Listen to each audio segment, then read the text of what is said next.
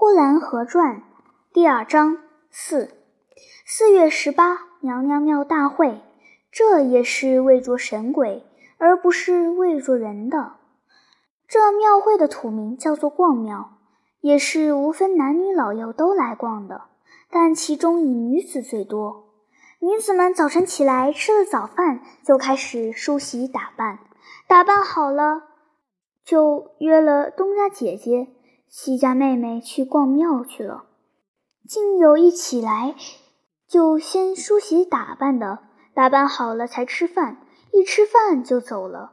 总之，一到逛庙这天，客不候人，到不了半晌午，就车水马龙，拥挤的气息不通了。挤丢了的孩子站在那儿喊，找不到妈的孩子在人丛里边哭。三岁的、五岁的，还有两岁的刚刚会走，竟也被挤丢了。所以每年庙会上必得有几个警察在收这些孩子，收了站在庙台上等着他的家人来领。偏偏这些孩子都很胆小，张着嘴大哭，哭得实在可怜，满头是汗。有的十二三岁也被丢了，问他家住在哪里，他竟说不出来，东指指西画画，说是他家门口有一条小河沟，那河沟里边出虾米，就叫做虾沟子。也许他家那地名就叫虾沟子，听了使人莫名其妙。再问他这虾沟子离城多远，他便说。骑马要一顿饭的功夫可到，坐车要三顿饭的功夫可到。究竟离城多远？他没有说。问他姓什么？他说祖父叫史二，他父亲叫史成。这样你就再也不敢问他了。要问他吃饭没有，他就说睡觉了。这样是没有办法的，任他去吧。于是。就连大带小的一起站在庙门口，他们哭的哭，叫的叫，好像小兽似的。警察在看守他们。娘娘庙是在北大街上，老爷庙和娘娘庙离不了好远。那些烧香的人，虽然说是求子求孙，都先是该向娘娘来烧香的，但是人们都以为阴间也是一样的重男轻女，所以不敢。倒戈干天干，所以都是先到老爷庙去打过钟、磕过头，好像跪到那里报个到似的，然后才上娘娘庙去。老爷庙有大泥像十多尊，不知道哪个是老爷，都威风凛凛，气盖盖盖世的样子。有的泥像的手指尖被盘了去。举着没有手指的手站在那里，有的眼睛被挖了，像是个瞎子似的；有的泥像的脚趾像是被写了一大堆的字，那字不太高雅，不怎么合乎神的身份，似乎是说泥像也该娶个老婆，不然他看了和尚去找小尼姑，他要嫉妒的。这字现在没有了，传说是这样。为了这个。县官下了手令，不到初一十五，一律把庙门锁起来，不准闲人进去。当地的县官是很讲仁义道德的。传说他第五个姨太太就是从尼姑庵接来的，所以他始终相信尼姑绝不会找和尚。自古就把尼姑列在和尚一起，其实是世人不察，人云亦云。好比县官的第五个房姨太太。就是个尼姑，难道她也被和尚找过了吗？这是不可能的，所以下令一律把庙门关了。娘娘庙里比较冷清，泥像也有一些个，以女子为多，多半都没有横眉竖眼，近似普通人，使人走进了大殿不必害怕。不用说是娘娘了，那自然是很好的温顺的女性，就说女鬼吧。也不怎样恶，至多也不过披头散发就完了，也没有像老爷庙那里的泥像似的，眼睛冒了火，或像老虎似的张着嘴。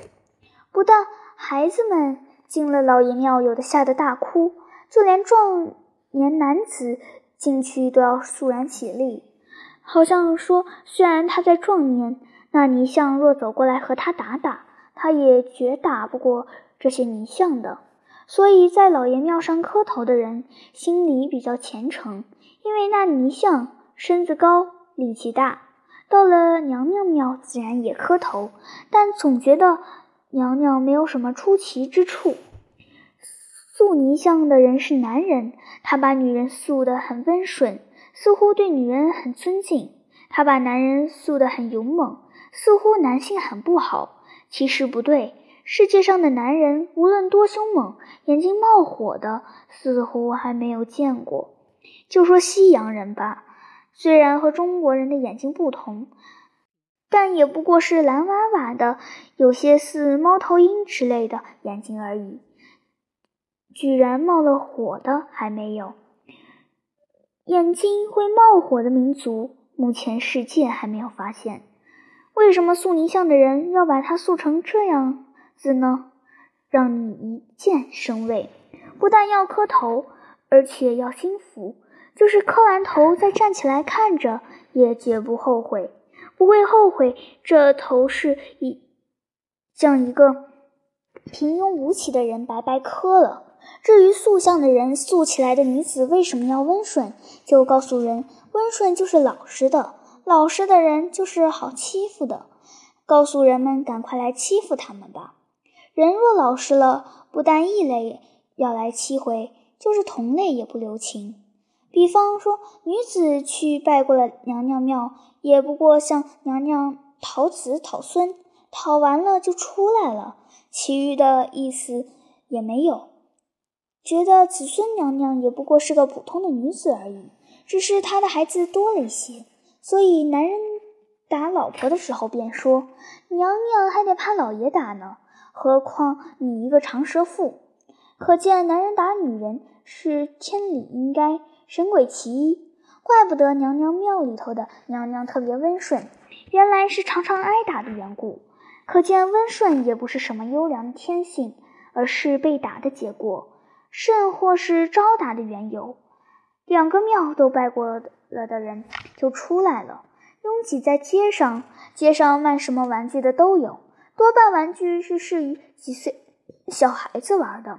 泥做的泥公鸡，鸡尾巴上插着两根红鸡毛，一点也不像，可使人看去就比活的更好看。家里有小孩子的不能不买，何况。放在嘴上一吹，又会呜呜的响。买了泥公鸡，又看见了小泥人。小泥人的背上也有一个洞，这洞里边插着一根芦苇，一吹就响。那声音好像是夙愿似的，不太好听。但是孩子们都喜欢，做母亲的也一定要买。其余的，如卖哨子的、卖小笛子的、卖线蝴蝶的、卖不倒翁的，其中有以不倒翁最著名，也最上讲究。家家都买，有钱的买大的，没有钱的买个小的。大的有一尺多高，两尺来高；小的有的像个鸭蛋似的，无论大小都非常灵活，按倒了就起来，起得很快，是随手就起来的。买不倒翁要当场试验，见有手工工匠做出来的不倒翁，因屁股太大了，他不愿意倒下。也有倒下他就不起来的，所以卖不倒翁的人就把手伸出去，一律把他们按倒，看看哪个先站起来就买哪个。当那一倒起来的时候，就真可笑。摊子旁边围了一些孩子，专在那里笑。不倒翁长得很好看，又白又胖，并不是老翁的样子，也不过是他的名字叫不倒翁就是了。其实他是一个胖孩子，做的讲究一点的，头顶上还贴了一撮毛，算是头发。有头发的比没头发的要贵二百钱。有的孩子买的时候力争要带头发的，做母亲的舍不得那二百钱，就说到家给他剪点狗毛贴。孩子非要带毛的不可，选了一个带毛的抱在怀里不放，没有办法，只得买了。这孩子抱着欢喜了一路，等到家一看，那撮毛不知什么时候已经飞了。于是孩子大哭，虽然已经剪了狗毛贴上了，但那孩子总就觉得这狗毛不是真的，不如原来的好看。也许那原来贴的就是狗毛，或许还不如现在的好看。但那孩子就总不开心，忧愁了一个下半天。庙会到下半天就算了，虽然庙会是散了，可是庙门还开着，烧香的人、拜佛的人继续有。有些没有儿子的妇女，仍旧在娘娘庙上捉弄着娘娘，给子孙娘娘的背后钉一个纽扣，给她的脚上绑一个带子，耳朵上挂一个耳环，给她戴一副眼镜儿，把她旁边的泥娃娃给偷着抱走了一个。据说这样做，来年就会生孩子的。娘娘庙的门口卖袋子的特别多，妇人们争相去买。他们相信买了袋子，就会把儿子给带来了。若是未出嫁的女儿也误买了这东西，那就成了大家的笑柄了。庙会一过，家家户户就都有一个不倒翁，离城远的十八里路的，也都买了一个回去。回到家里，摆在门口，是别人一开眼就看见了。他家的确有一个不倒翁，不差。这证明庙会的时节，他家并没有落伍，的确是去逛过的。歌谣上说：“大小姐去逛庙，扭扭哒哒走个俏，回来买个搬不倒。”